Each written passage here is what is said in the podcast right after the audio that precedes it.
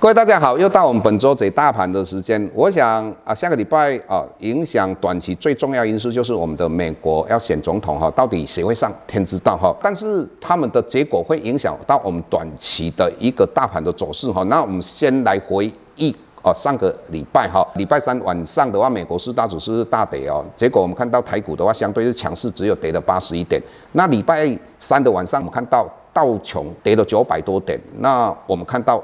台股只有跌一百三十点，相对还是不是那么严重哈。礼拜四的晚上，道琼跟纳斯达有做一个反弹，因为盘后苹果公布了财报，结果不管 EPS 或是它的营收都比预期的来得好。唯一点大家比较失望就是大中华区的营收减少二十九趴，所以造成盘后苹果的股价跌哈，那也造成道琼、纳斯达哦。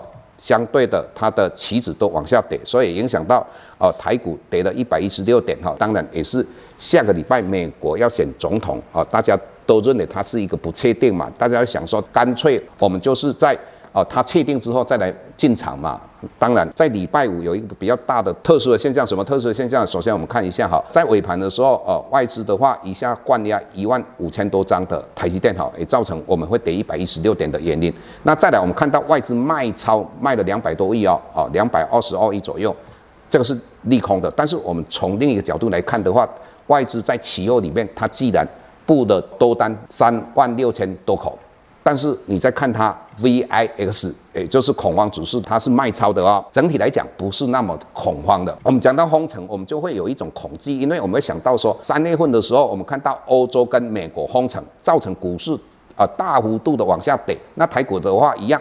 从一万一千点跌到八千五百二十三点，但是各位，这一次封城跟上一次的封城绝对有很大的差别。那上一次的封城的话，全部都关起来嘛，这一次封城可以上课，可以工作，那只要你要买东西还是可以哈。但是各位你要知道，随着我们 COVID-19 一直到现在大概十个月的，我想啊，疫苗可能十一月份就有可能第三期的人体试验通过了哈。那接下来我们还是有新药可能会出来啊。整体来讲的话，我们对这个整个 COVID-19。的摸索会更加的成熟哈，所以影响不会像我们想象那么大。更何况下个月欧洲因为 COVID-19 有可能在做一个比较更宽松的货币政策，这个对股市绝对有利哈。那短期看到什么哈？很怕就是说，以目前来讲，我们看技术面，技术面我们可以分为两个层次。老实来讲的话，当然都是以季线为准。大盘这一段期间从八五二三的话，第一次跌破季线之后又。季线往下弯哦，啊，之前跌破季线的话，季线往上扬嘛。以葛兰碧八大法的来讲的话，如果跌破季线，季线往上扬，这个我们不能看，不是一个空头哈。但是如果我们从这一段期间的一个箱型整理，那这个这一段期间的箱型整理大概一万两千五百点到一万三千点，如果在这个状况之下的话，它还没有跌破一万两千五百点，所以整体来讲它还不是翻空。但是我说实在的，现在最重要是要看。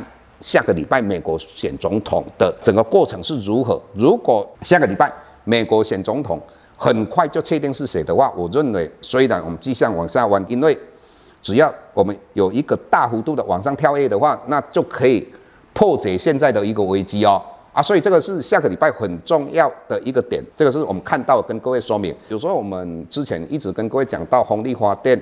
跟啊，运动风是老师看好的，那我们也在华城里面赚了一倍多嘛，哈。那老师有一个心得跟各位分享一下哈。那因为老师最近的话有去拜访啊相关的产业，就是那个运动风，尤其是乔山哈。以老师来讲，我个人认为这一档个股啊，将来有可能会像华城一样哈，让各位。获利啊，非常棒哈。那为什么这么讲呢？这次的 COVID-19 造成怎么样的因素呢？整体来讲，我们可以把健身器材分为两块，一块是家用的，一个是商用的。那因为这一次的疫情造成商用的健身器材营收大幅度的减少。那我们举个例子来讲，美国的 Life，它是美国最大的，也是现在全世界最大的做健身器材的一个工厂，它是。最大的再来是乔山，但是各位，因为它全部都是做商用的，这一次他们的营收减少了三十 percent，而且大幅度的一个裁员，在这种状况之下的话，说实在的，它元气大伤。